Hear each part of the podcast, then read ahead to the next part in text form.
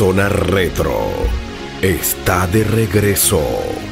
Bueno, muy buena, buenos días, tardes o noche. Este, muchas gracias a todas las personas que se encuentran escuchando esta sección del podcast de Distrarte. Esto es Zona Retro, una sección que está diseñada para ti, para recordar esos buenos tiempos de la cultura pop y no solamente eso, sino también poder entretenerte en el ámbito retro. Y por acá les habla su amigo Samuel Linares de acá de Venezuela y esta sección está diseñada para todos. Hoy no me encuentro solo, hoy no estoy solo, estoy muy bien acompañado de mis dos amigos y espero que ellos se presenten también para que empiece la interacción con los temas que vamos a tocar esta noche. Hola, ¿qué tal? Mucho gusto, podcast escuchas, eh, un término que ya se había adoptado dentro de Distrarte por parte de nuestro amigo Zetka. Gracias Samuel por la presentación. Eh, como ya bien comentabas, el día de hoy nos encontramos estrenando podcast, estrenando, pues vaya, una, una nueva temática dentro de Distrarte. Yo la verdad estoy muy emocionado. El día de hoy pues planteo pasármela muy bien, que nuestros podcast escuchas se la pasen genial y pues nada, vamos a arrancar el día de hoy, este, Zetka. ¿Qué tal, Eddie? Bueno, les quiero agradecer a todos por haberme invitado el día de hoy a grabar este bonito podcast que tiene que ver con lo retro, lo vintage, como dicen algunas personas. Y la verdad que estoy muy contento, estoy muy, muy contento de que de estar participando en varios proyectos que tiene Distrarte y en este que es una sección que ya la van a escuchar y estoy seguro que a varios les va a encantar. Como tal amigo, sin más preámbulos, creo que vamos a comentar, ¿verdad Samuel? Bueno, hoy tenemos la mesa un tan llena, tenemos muchos temas de interés en cuanto a la cultura pop. Hoy hablaremos de la música de los 80 y yo creo que la década del, de los 80 este, tendrá, tienen parte de, del rol protagónico de, de, los estilos que escuchamos hoy en día, ¿no? Sabemos que en los 80 son muy ricos en cuanto a la moda y a lo extravagante, y hoy tendremos, ese va a ser nuestro punto, pues la música de los 80 y no solamente eso, sino que más adelante estaremos tocando otros temas, pero profundizando. Ok, empecemos este conversatorio de lo más sencillo. Eh, voy a hacer una pregunta y espero que me la respondan. ¿Cuál es o cuál es su artista de su preferencia de esa década, de la década de los 80? Uf, que has puesto la vara muy alta, ¿eh? Porque creo que son demasiados exponentes.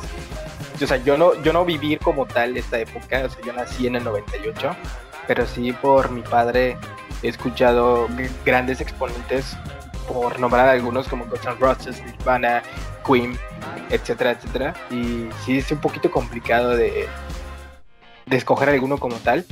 Desde mi perspectiva yo me quedaría con Kurt Cobain por todo lo que él vivió y reflejó en su música, de que no tienes que ser un genio en los instrumentos, no tienes que ser el mejor compositor para poder hacer las cosas, ¿no? A diferencia de, no sé, Freddie Mercury, que fue un que, se fue a clases de música, se especializó en eso, sabe tocar muy bien el teclado. Brian May, que fue un maestro con la guitarra, a diferencia de Kurt Cobain, que ni siquiera podía hacer una, un acorde de manera correcta. Y todo lo que transmitió su música con el pesar del tiempo y todo ese, vamos a decir, todo ese yugo o movimiento que él formó del paso alternativo, que básicamente hoy en día es un género como tal, la música alternativa. Claro, como menciona Zetka, hay bastante tela de dónde cortar y yo creo que respondiendo a la pregunta de nuestro amigo Samuel, yo me quedaría con un grupo que sin duda ha marcado mi existencia y por el cual he escuchado distintos géneros del rock. En vaya determinado tiempo de mi vida inicié escuchando esta banda y yo me quedaría con Guns N' Roses. ¿Por qué? Porque para mí representa una el progreso y dos pues quizás lo que vive la juventud no de ese tiempo sino también la juventud de, esta actualidad vaya creo que aquí en no sé haciendo un poquito el, contraste eh, de culturas vaya no, no, no me dejará mentir este buen Samuel creo que los chicos de aquí de México siguen reflejando esa esa potencia esa rebeldía ese como esa energía, vaya, que, que el rock eh, le da a la juventud. En determinado momento, en diversas biografías de Guns N' Roses, se, menciona que la banda fue sinónimo de destrucción. De ahí el nombre de algunos de sus, vaya, de sus composiciones, hasta de, de algunos de sus álbumes. Y yo creo que reflejan muy bien lo que es la juventud, con ese toque de, pues no sé si quieren llamarlo arrogancia, con ese toque de, destrucción, de, toda la etapa bonita que, es esta, esta etapa de la juventud, ¿no? Cuando estás conociendo a tu chica, cuando tienes quizás tu primer desamor, cuando, no sé, quizás estás enojado y lo plasmas en una rola, la verdad creo que, que para mí es una de las bandas más, más representantes de la época de los ochentas, sin dejar de lado vaya que estas bandas marcó quizás algún género el llamado glam dentro del rock y pues de ahí se desprenden muchas bandas no en este caso hablemos por poner una comparativa Bon Jovi eh, y vaya un sinfín de bandas que, que traían el estilo glam y, y que aún siguen repercutiendo en nuestra actualidad con canciones que se quedaron como himnos para representar el rock and roll. Sí, o sea, definitivamente, como tal, eh, perdón Samuel, sí, Guns Roses fue lo que coloquialmente se le llama el sexo, rock and roll y drogas. Prácticamente, claro. La, mayoría de famosos hoy en día siguen teniendo este concepto, ¿no? De que tienen fama, se les llega a subir un poquito los humos y prácticamente hacen lo que les plazca, ¿no? tienen dinero y lo plazcan. Claro que hoy en día hay un poquito más de hay menos libertinaje con ese tipo de, estilo de vida, a diferencia que en los años 80, pues, ¿quién te iba a decir algo? O sea, te decían algo, creo que, no sé, se agarraban a golpes, te ignoraban, creo que hasta por ahí habrá, o sea, si nos remontamos a música, por ahí de los 80 hay muchas bandas de black metal que acostumbraban a matarse entre ellos simplemente por las rivalidades de bandas, ¿no? Y el hecho de, que tú tengas tu propio estilo, y en este caso Guns N' Roses marcó su propio estilo de vida a través de la música es, es muy interesante, muy interesante y peculiar, porque ellos tienen ese sello como tal. Así es, Edka. Y como bien mencionabas, eh, hay un, una parte de su biografía en donde cuando van a firmar, vaya, su primer contrato oficial, realizan un toquín, por llamarlo de alguna manera, y ¿qué crees que terminan destruyendo el lugar donde tocan? Entonces la banda ha sido polémica desde sus inicios, ha iniciado con dentro de polémicas y creo que la banda pues ha dado mucho de qué hablar, ¿no? En toda su historia y creo que hoy por hoy es un, pues, un ícono del rock y de, la época de los 80. ¿Cómo ves Samuel? Bueno, eh, yo te digo algo, ¿no? Soy muy fanático del rock, eh, me gusta más el rock alternativo, este, soy muy fanático de la banda Queen, me gusta mucho Freddie Mercury, pero yo creo que también algo que le da tanta relevancia a lo extravagante que fueron los años 80 en el ámbito musical, este, yo también creo, yo me inclino un poco más al pop, me gusta más el pop. Yo creo que este, ubicar un artista que fue de alta influencia no solamente entre los años 80, sino también los 90, eh, y que también eh, buscaba alternativas en otros géneros musicales como el rock, que ya antes mencionado. Este, también hablamos, yo me inclino más hacia el rey del pop. Yo creo que Michael Jackson se lleva la corona, o por lo menos de mi parte, pues. Eh, yo creo que en el ámbito musical, él fue uno de los pocos artistas que se atrevió en ese tiempo, eh, digamos, manifestar ciertas cosas por las que él estaba pasando a través de sus letras, de la música, pues sabemos que Michael Jackson ha sido un personaje muy controversial, no solamente por las acusaciones que ha tenido eh, recientemente, anteriormente en cuanto al caso de pedofilia, sino también ha sido un artista que ha dado mucho de qué hablar por su estilo extravagante y extrambótico, diría yo.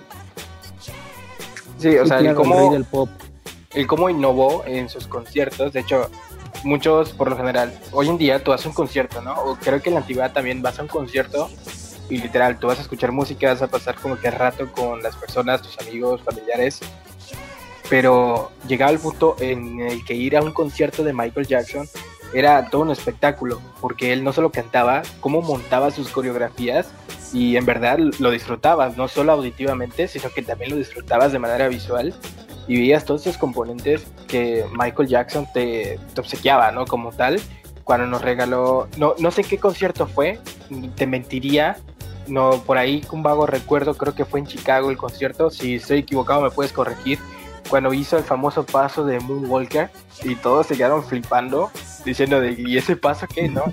Y, mira, estamos hablando que eso fue hace unos 20, quizá un poquito más de tiempo, y sigue vigente ese paso, sigue siendo muy famoso, porque fue una esencia que nos dejó el rey del pop. Claro, sin duda, sin duda es un, es un ícono y meramente muy bien planteado aquí Samuel, porque yo también digo, lo poco que he visto en la red actualmente, ha hecho uno de los mejores shows también en, dentro del Super Bowl. El espectáculo fue fantástico, también por, por resaltar también en algún momento, creo que me parece que Slash participó con él en un concierto y de alguna manera el rey del pop tiene merecida la corona y se lleva la corona porque fue revolucionando la industria musical. Y creo que también fue de, una de las personas que dejó una obra muy importante dentro de lo que es esta industria.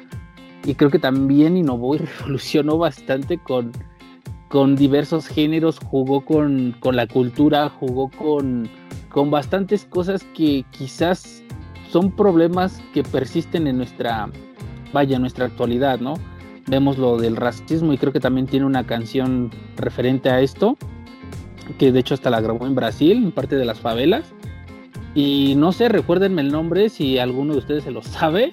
La verdad yo soy malo para los nombres de las canciones, pero sí, eh, recuerdo mucho ese video y, la verdad mí me parece fantástica la obra de Michael Jackson. Bueno, yo este, aportando un poco, y no solamente Michael Jackson, sino que también hablamos de los años 80 como una etapa de oro de la música, porque yo, yo pienso que en ese, casualmente en esa década la música estaba pasando por un proceso siempre, la música siempre está en constante evolución, ¿no?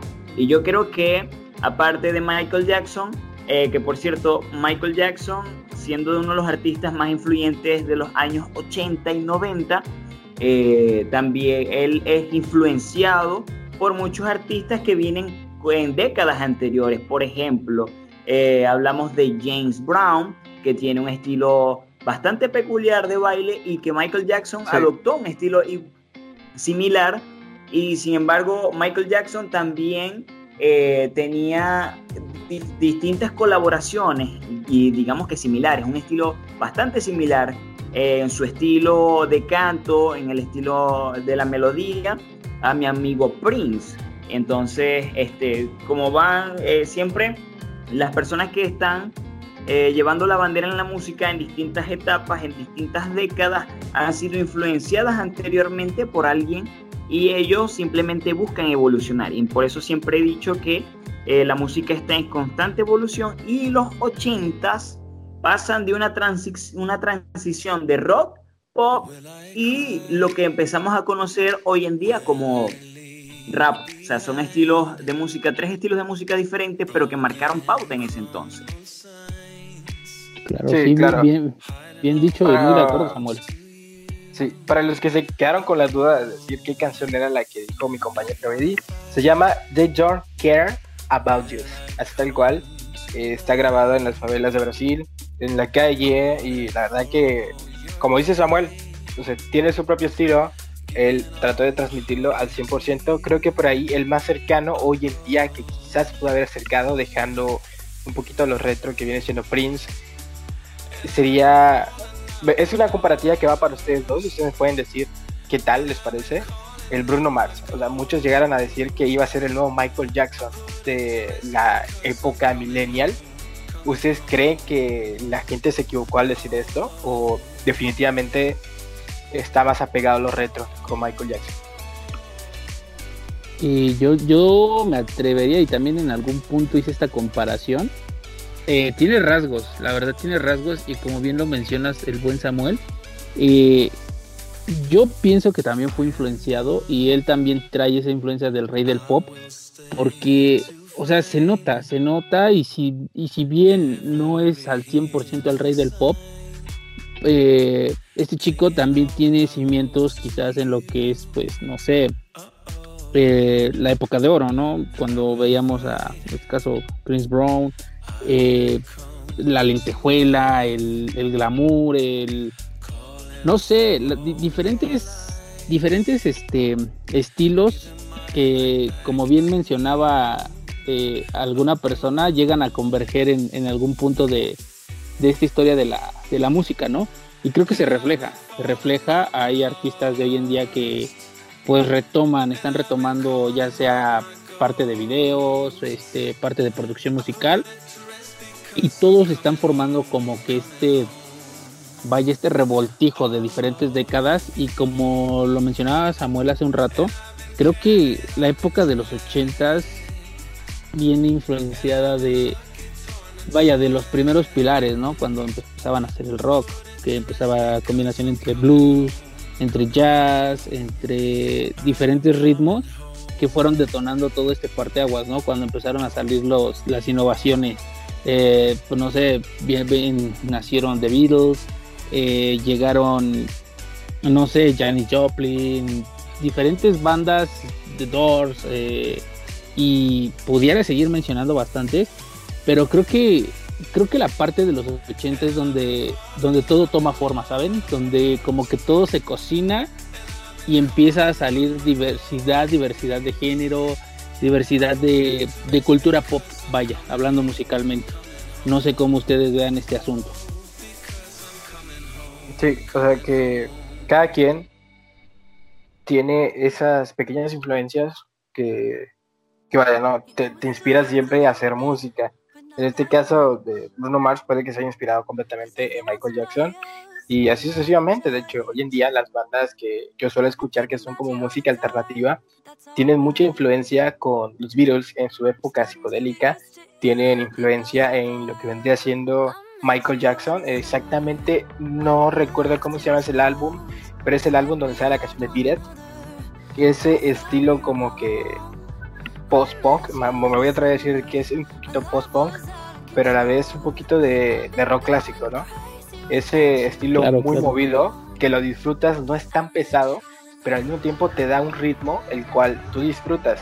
Y creo que la música alternativa moderna se apega mucho a esa influencia del pasado, a ese tipo de sonidos y acordes que te daban la música específicamente de los 80s, cuando mucho al 93-94, que era como que un poquito ya más rock, un poquito más tranquilo y sad, va por algunos, vamos a decirlo de una manera. De, alguna manera, Setka, quiero hacerte una pregunta. ¿Es ese, vaya, ese feeling, ese, ese ritmo o, esa sensación que te genera, vaya, cada, cada rola que, que escuchas? Yo creo que no sé si tú te has preguntado en algún momento cuando vas a un concierto y los escuchas y escuchas a tus artistas favoritos quizás en vivo, ¿qué experiencia te deja a ti? Cuando quizás es una banda que ya tiene tiempo y que quizás, no sé, ves a chavitos, por ponerte un ejemplo, ¿no? A mí me pasó en, en algún concierto. Fui y este, recuerdo que fue un Vive Latino, no recuerdo si fue el de 2014, 2015, que estaba el vocalista de Led Zeppelin, me parece, Robert Plant eh, pero ya con una onda completamente diferente. Entonces, yo veía diferentes generaciones y vaya, muchos decían, no, pues es que más me late más su pedo de ahora, ¿no? O no, a mí me latía más cuando estaba chavo, ¿no? O sea, no, no sé. Y son diversas emociones que en ese momento yo experimenté. Y te soy honesto, quizás no había escuchado esa banda, pero me intrigó tanto el, vaya, los comentarios del, del auditorio, que en cuanto regresé a casa empecé a escuchar, empecé a investigar sobre Robert Plant y la verdad pues conocí otra parte de, de la música, ¿no? Que en este caso pues viene de tiempo atrás, no es de exclusivamente de los noventas ni de los ochentas, ya viene de tiempo más atrás. No sé si a ti te pasa eso con, con tus artistas, Edka. Creo que, creo que sí me ha pasado definitivamente. Yo soy fan abiertamente de, de una banda que se llama Tame Impala. Es una banda que en lo particular es un sonido que se apega mucho a los virus en su época psicodélica y por ahí podemos decir muchas más bandas. Creo que es la esencia que tienen eh, ese tipo de bandas, las psicodélicas y alternativas. Y mucha gente dice, no, que música para drogos, música para marihuanos, pero al final de cuentas, esas sensaciones que a ti te agradan. Eh, yo no he tenido la oportunidad de ver a Tame Impala en vivo, ¿no? Porque muy pocas ha llegado, muy pocas, solo creo que una vez ha llegado a México y no, no tuve la oportunidad de ir.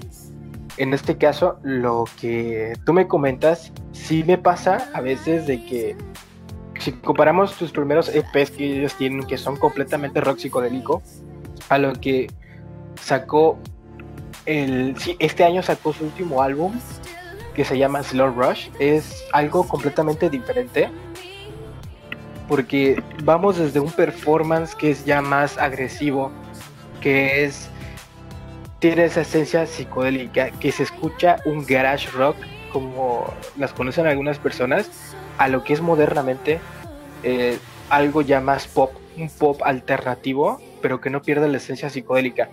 Pero si tú sabes más o menos a lo que me refiero, sabes que va cambiando estos tipos de, música, ¿no? Es como que una evolución que lleva la banda y, se acoplan a las nuevas generaciones. De igual manera hay una banda que se llama The 1975. Al principio era un garage rock completamente, pasó a rock alternativo que es donde mejor se, se mantuvo en la época. Y eh, incluso ellos dijeron que eh, en un video musical que se llama Girls, que ellos no son un, no, esto, o sea, estaba en blanco y negro y dicen, pónganlo, pongan el video a color porque esto no es un video de pop o sea, dando, o sea, tirando como que hate a la música pop, porque ellos son como que rock. Y, oh sorpresa, estamos en mero 2020 y prácticamente la banda de The 75 ya hace pop alternativo, prácticamente es el género donde más se ha destacado a los anteriores discos que eran más de rock alternativo. Y es esa cuestión de que las bandas van evolucionando dependiendo del mercado que tengan. Incluso lo podemos ver en bandas antiguas por ejemplo, nosotros no podemos saber qué habrá pasado si Kurt Cobain no había muerto. No sabemos qué hubiera pasado. Y este güey, el baterista, no, no me acuerdo del nombre del baterista, por si ahí te lo sabes, de Nirvana, pues creó Foo Fighters. Y obviamente al momento de crear la banda, todos van a pensar que iba a ser el mismo grunge que hacía Kurt Cobain. Y no, Foo Fighters tiene un estilo completamente diferente a lo que venía siendo el grunge. O incluso muy diferente a Paper Jam, creo que es se llama la banda, que es lo más parecido a Nirvana. Y es esa cuestión de ver esos saltos de generaciones que hay e influyen en la música que tú te acostumbras a hacer. Sí, claro, y como bien comentas, eh, hay distintas bandas que han perdido, no sé, a los vocalistas, que se han desintegrado o que quizás quedaron en el olvido y tiempo después retoman, retoman este con otra con otra ideología, con otro género, eh, innovan y presentan material diferente.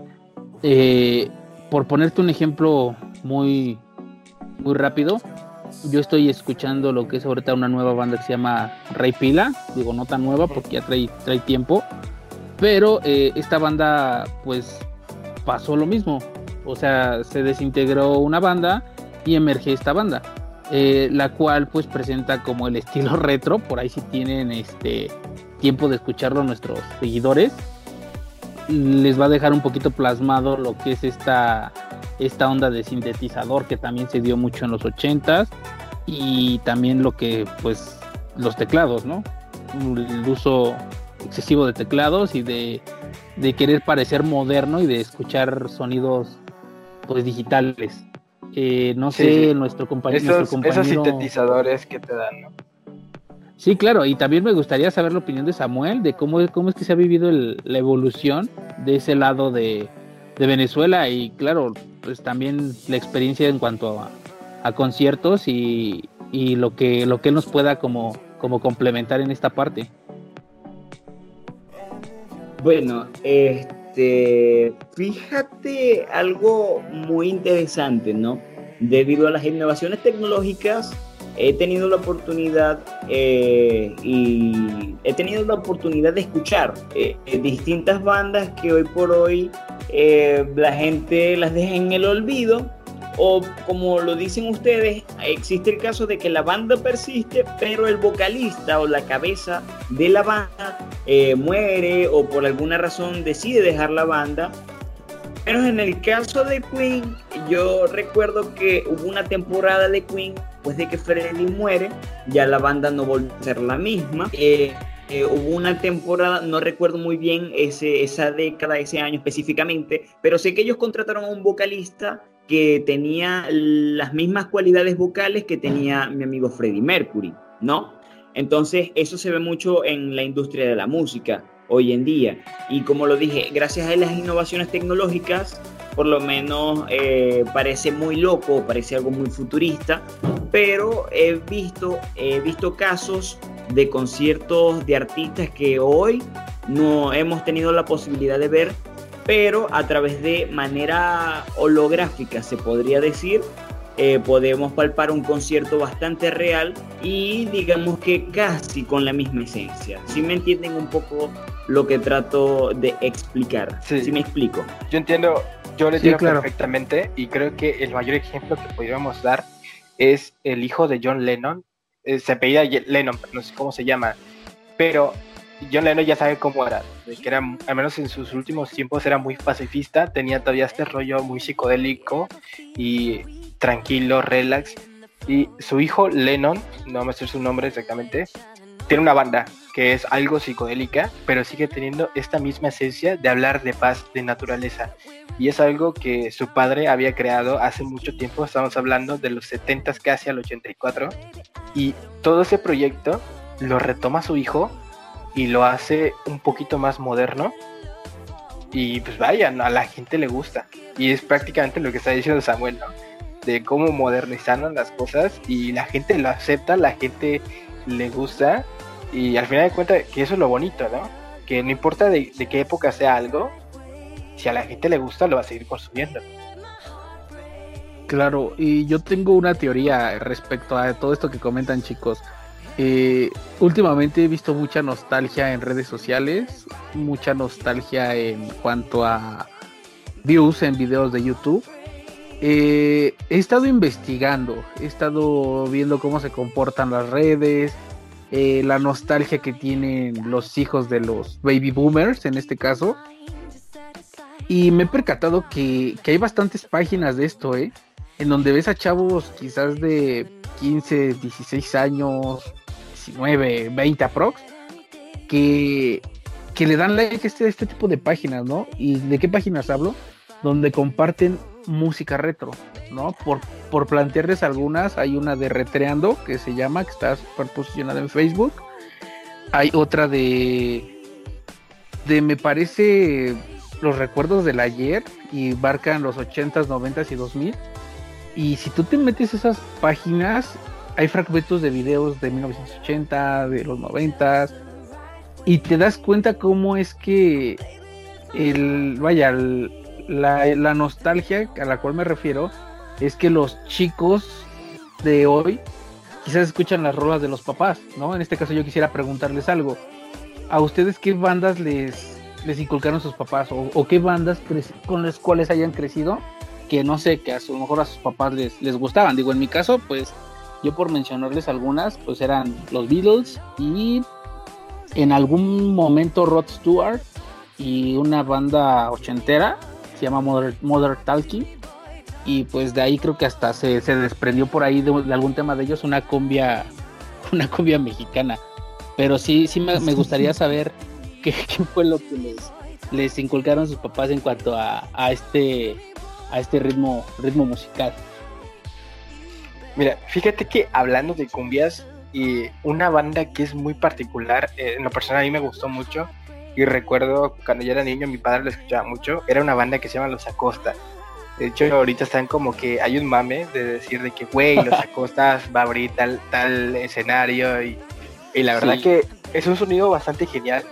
Ese estilo como que cumbia, al mismo tiempo le ponen como que algo alternativo y obviamente no van a perder la característica de un rock clásico. Y a la gente le gusta, ¿sabes? A la gente le gusta mucho este rollo. Y creo que este, el, autor de los acostas, ¿no? Cómo tiene su voz de manera aguda y canta, te, da un plus, ¿no? Te da un plus. Yo recuerdo mucho a esto, porque recuerdo que lo escuchaba de niño. Y ya cuando quedé un poquito más grande, que ya como 18, 19 años, un día dije, voy a escuchar los acostas, no tengo nada que hacer. Por ahí busqué un álbum y puse a escucharlo. Y la verdad que es música bastante bonita de apreciar. Porque son como que es, esas, vamos a decir, una educación musical que te dan tus padres. Incluso como las bandas, las bandas clichés, que todos conocemos, los Beatles, Guns N' Roses, Nirvana, eh, entre otras como Metallica, etcétera. Todo ese tipo de bandas que son muy antiguas, que los padres acostumbran a escuchar mucho, es como que ellos se ponen a tomar una chelita, se ponen ese algo, y tú ahí de niño pues estabas jugando, pero al mismo tiempo estabas escuchando esas canciones y al final de cuentas te terminan gustando. Claro, y hay, y hay diversidad, cerca, porque por ejemplo, eh, como bien mencionas, yo recuerdo que en, no sé, yo estaba morrito, quizás tendría como que 5 o 6 años, y viene a mi mente los bailes de las míticas bandas mexicanas, en este caso te estoy hablando de bandas machos, eh, mi banda el mexicano.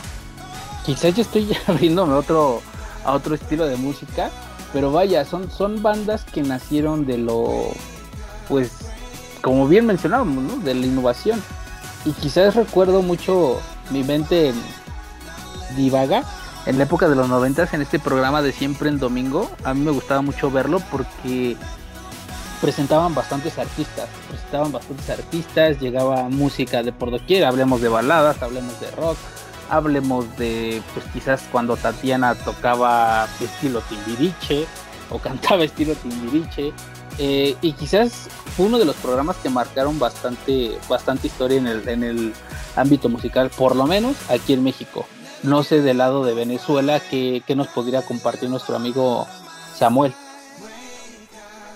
Bueno, eh, en el ámbito venezolano, que por cierto, eh, tengo que hacer reputación de que aquí, como ustedes sabrán, gracias a la diversidad y a la tecnología que tenemos hoy en día, le podemos dar como que un toque diverso al podcast, ¿no? Y siempre van a haber como dos puntos de vista cultural, ¿no?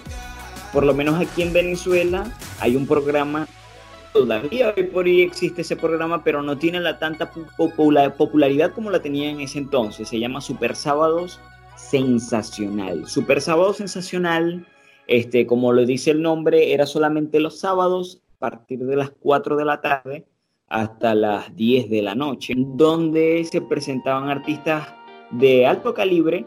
Y yo recuerdo que eh, mi abuela, mi abuela más que todo siempre me hablaba de ese programa. 18 años, yo soy un, chamo todavía o un morrito todavía, pero siempre crecí con, siempre, siempre crecí con eso, pues, con esas historias que me contaba mi abuela. Por cierto, un recuerdo haber visto en YouTube un par de veces un video donde Michael Jackson estaba en los Jackson 5 y ellos tuvieron la oportunidad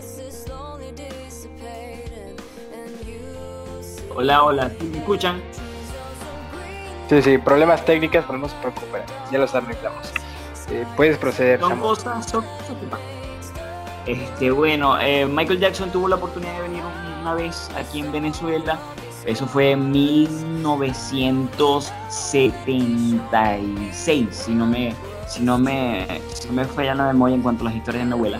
Y Michael Jackson vino eh, por lo menos artistas así influyentes también por la parte de los años 80, eh, Juan Gabriel, Juan Gabriel, que también es de México.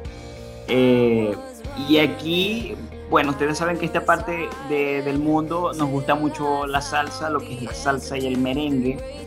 Y siempre, por lo menos Oscar también ha sido un artista demasiado influyente en esa época de los años 80.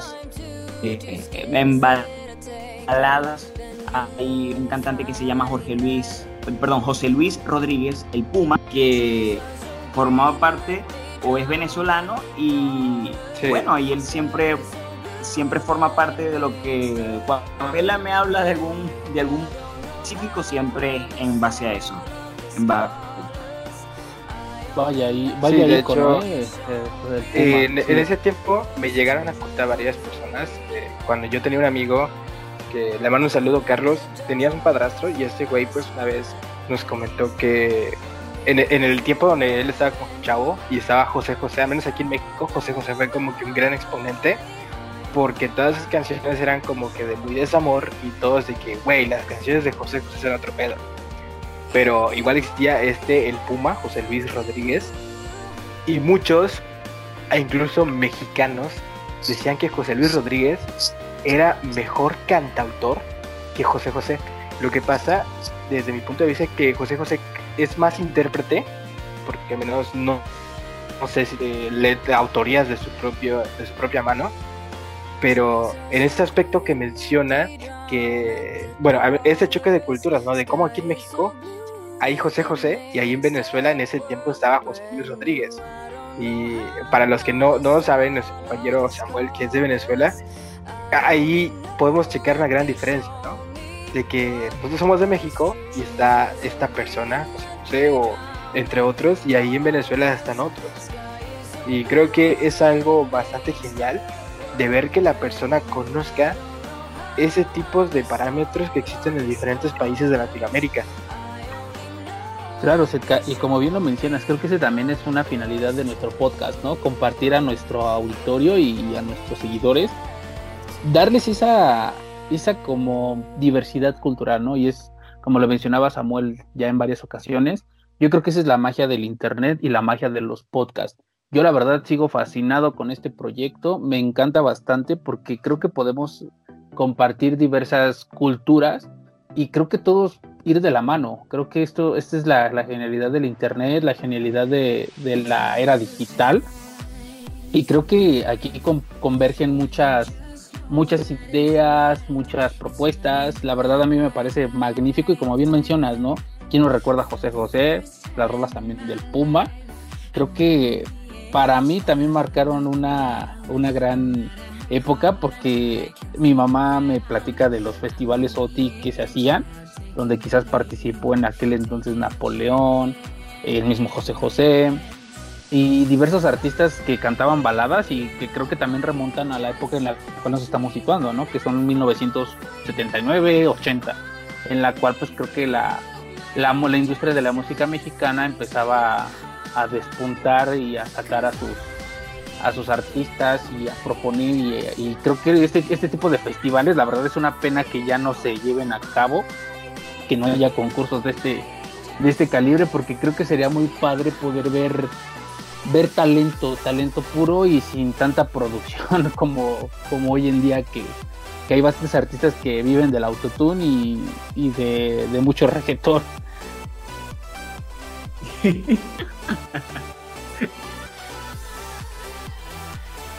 Bueno, eh, yo siempre, yo siempre eh, como, como, como les, eh, me gusta mucho la música actual, como siempre lo he dicho, la música pasa por un proceso, la música siempre ha pasado por un proceso, está en constante evolución.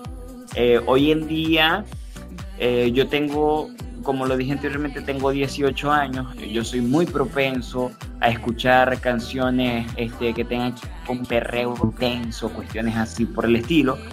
Y a veces nos olvidamos, y yo creo que por eso es uno de los factores principales de que todavía este tipo de generaciones tengan como que cierta admiración por lo retro, porque recuerden que antes era mucho trabajo hacer una canción antes era mucha producción por diferentes músicos y hace, hace que la música suene más, más pura, está la música en su estado más natural. Hoy en día eh, yo puedo hacer una pista sentado en mi computadora a través de un programa que yo lo hacer de manera pirata y, ya ven, pues, eso sería la diferencia, si lo reflejo yo.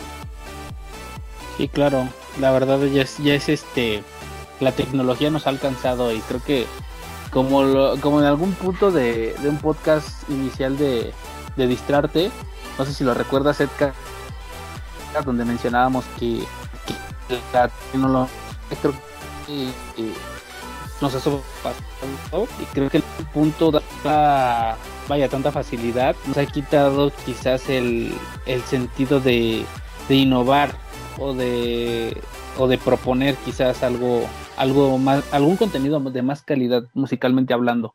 Creo que creo que este este tema nos da para quizás otro podcast muchachos. La verdad yo por el, día de hoy creo que me quedo con un buen sabor de boca porque estamos estamos iniciando con el pie derecho. Creo que se vienen cosas grandes para esta para esta vaya para esta zona retro. Creo que estaría padre, no sé, quizás en algún momento plantear alguna dinámica con nuestros seguidores y escuchas para ver qué, es lo que opinan ellos, ¿no? Pues quizás que nos platiquen en nuestras redes sociales qué rolas escuchaban con sus papás, qué rolas escuchaban con sus abuelitas. No sé, eh, me, me, inquieta mucho el saber qué, qué tipo de cultura o qué tipo de base musical traen nuestros seguidores. Sí, la verdad que tienes mucha razón, ¿no? Que aquí en todo distrarte lo llevamos diciendo desde el primer capítulo.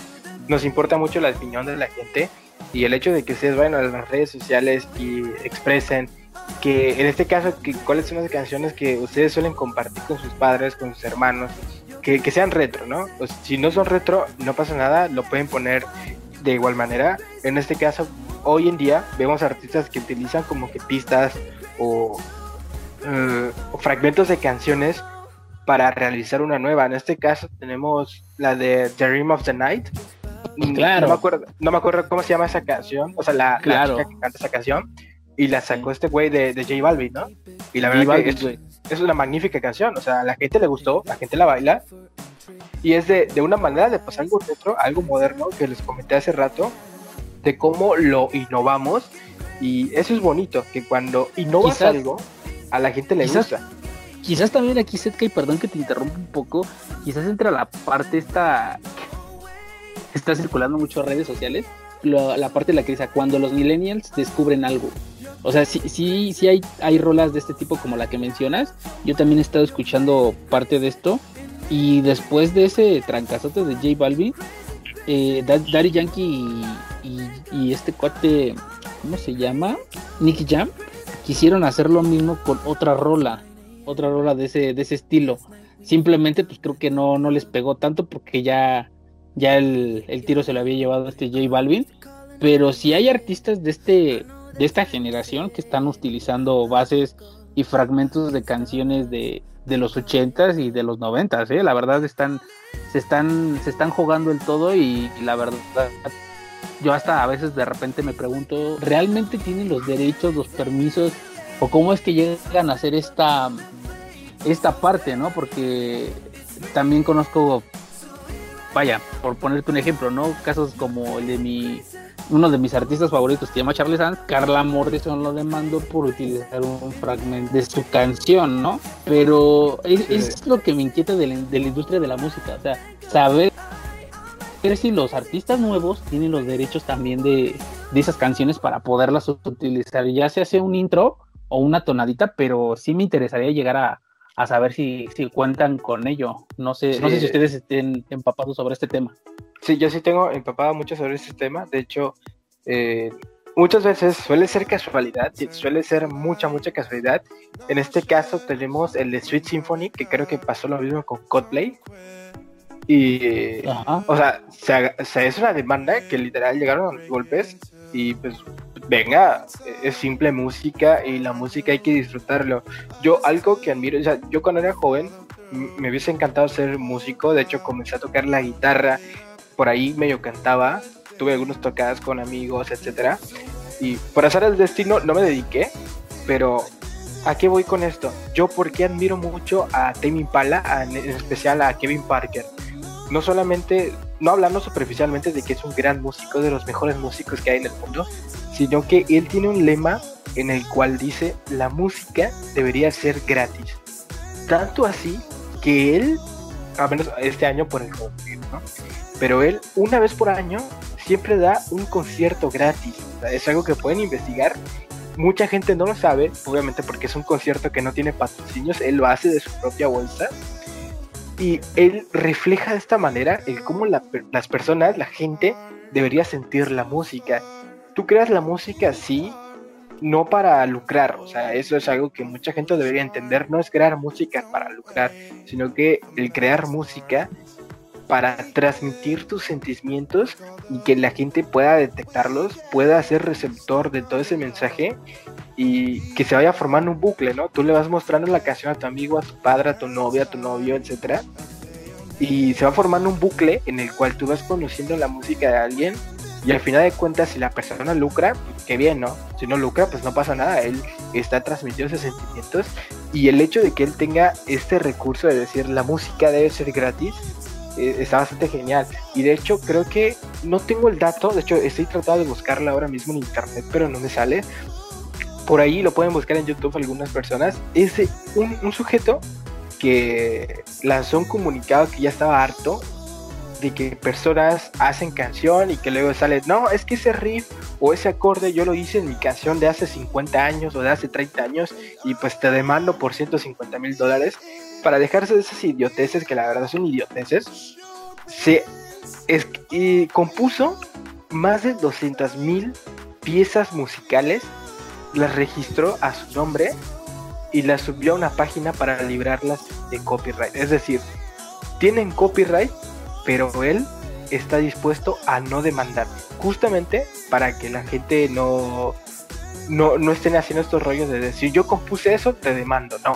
O sea, esas 200 mil piezas musicales, si por azar de destino, no sé, tu hijo quiere hacer música y hace un acorde porque son coincidencias, ¿no? Muchas veces son coincidencias y más en la música que se repiten varios patrones. Si llega a dar la casualidad que está entre esos 200 mil, no pasa absolutamente nada. Él puede lucrar con eso porque no lo van a demandar. A diferencia que si tú, por ejemplo, haces una canción que tenga un riff parecido a Sweet Child of Mine, sabes que te van a demandar, sabes que te van a demandar que porque estás lucrando con algo que no es tuyo, etcétera. Y creo que este movimiento que hizo este chico está genial, debería existir más gente así, tal cual como dijo Kevin Parker, la música debería ser gratis y no andar con esas estupideces de decir de que me copiaste mi canción, que, yo la escribí primero, que no, que la escribí primero, que yo la soñé, no, que la mía la había compuesto mi novio y la verdad que, que con eso, a menos a mi manera, no va. La verdad, yo estoy muy de acuerdo contigo, porque creo que este, este pedo de, de la industria musical, o vaya ya como se hizo, no sé tú qué opines, pero la verdad, he visto boletos, güey, o sea, así en, en internet, de cuando esto no era una industria, de cuando se armaban los conciertos, tan solo el claro ejemplo de Avándaro, o sea, si tú ves o llegas a ver un boleto en internet, ¿cuánto costaba, güey? O sea, ¿cómo se iba la gente? ¿Cómo se movía, güey? No había banderas de Ocesa, no había bar, güey, no, o sea, no había nada más que, más que tus artistas favoritos y en plena libertad, o sea, simplemente no había como mucho, mucho ajetero de que invertirle a la publicidad y de y de cobrar un impuesto súper caro por un boleto y por, por ver a bandas que pues quizás puedes ver o escuchar en, en distintas, este, no sé, distintas partes, ¿no? En mi caso yo estoy muy pegado acá de este lado de, satélite, eh, cerca de la universidad donde estudié, tenía su casa de ensayo, me parece Café Tacuba, y honestamente en algún punto los llegábamos a escuchar ensayar, güey, y era así de, vamos a verlos. O sea, y Café Tacuba se caracteriza por ser una banda súper buen pedo y, creo que de los, o de las pocas veces que tuve el, honor o, el gusto de verlos, este, salían y se sacaban fotos con sus fans, la mayoría chavos de universidad, güey. Súper buen pedo, te los encontrabas en la bici y, o sea, este tipo de bandas creo que son las que valen la pena, ¿no? Y, y, con las que creo que como mencionabas, ¿no? No hacen el lucro como de vender vender este no sé, quizás ideas o promociones. desafortunadamente la industria de la música se presta mucho para todo esto. Entonces, actualmente creo que todos pues se dedican a esto, ¿no? Si, y si tomas algo de lo mío, te demando. Si agarras algo de esto, ya te, te interpuso una demanda, ¿no? Quizás este, este tipo de bandas deberían de abrirse y de decir, bueno, ok, no demando, quizás igual quien quita y de ahí sale un buen dueto quién quita y de ahí sale un nuevo éxito, ¿no? Darle oportunidad quizás a, a los emergentes y pues vaya, también abrirse, abrirse paso ellos mismos. Pero bueno, es algo que, es algo que quizás estaremos platicando en, en otro podcast más adelante. Pues de mi parte muchachos, yo creo que el día de hoy eh, me la he pasado muy a gusto, los temas han estado súper buenos, no sé, no sé ustedes si, si tengan algo más que agregar por el día de hoy.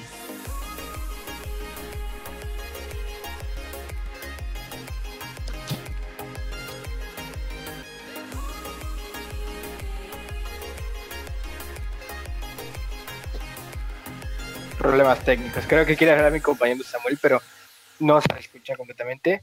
Pero bueno, igual de mi parte, creo que sería todo. La verdad les agradezco muchísimo por haberme invitado el día de hoy. Para los que no saben, eh, están escuchando por primera vez Distrarte y en especial este contenido que es Zona Retro. Nos pueden seguir en Gente en Confianza, por ahí voy a estar. Incluso voy a estar más seguido por aquí, si me lo permite, mi estimado Eddie y Samuel por aquí voy a estar andando. La verdad les agradezco muchas, muchas gracias por haberme invitado y ser parte de este proyecto nuevo. Y espero que la próxima semana estemos igual al 100% y podamos traerle el mejor contenido para ustedes. Claro, mi eh, como bien lo comentas, eh, estaremos eh, aquí al tanto.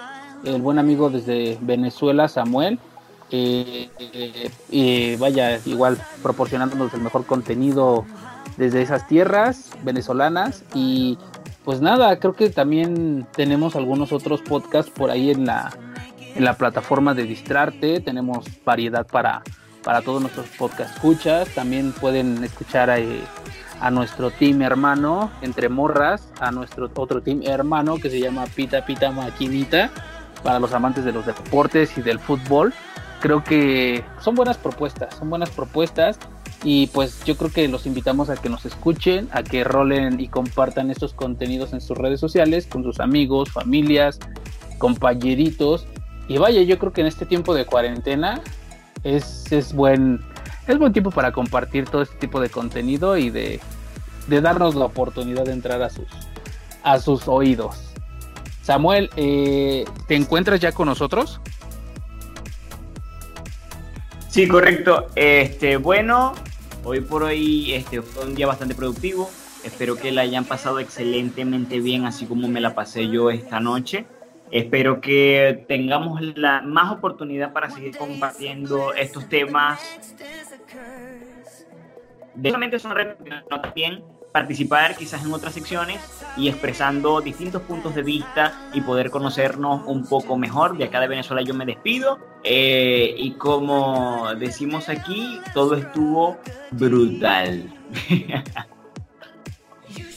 claro, eh, pues un abrazo, Samuel, Setka, muchas gracias por, por acompañarme el día de hoy, por, por estar, estar aquí con nosotros. Y pues nada, no sé si gusten dejar sus redes sociales eh, aquí en, el podcast para que la gente lo siga. No sé si gusten dejar algún canal de YouTube, alguna propuesta, algún saludo. Eh, los micrófonos son de ustedes.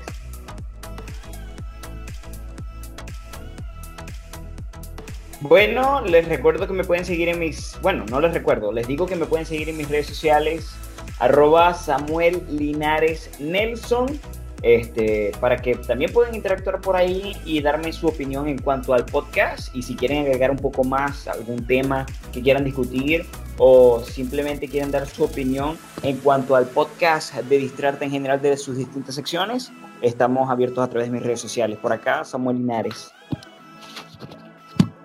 Sí, igualmente yo soy José Setka, les recuerdo una vez más por si ya me vienen escuchando y gente de confianza. Les recuerdo que, ahora sí, yo sí les recuerdo que pueden seguirme como Kisetka.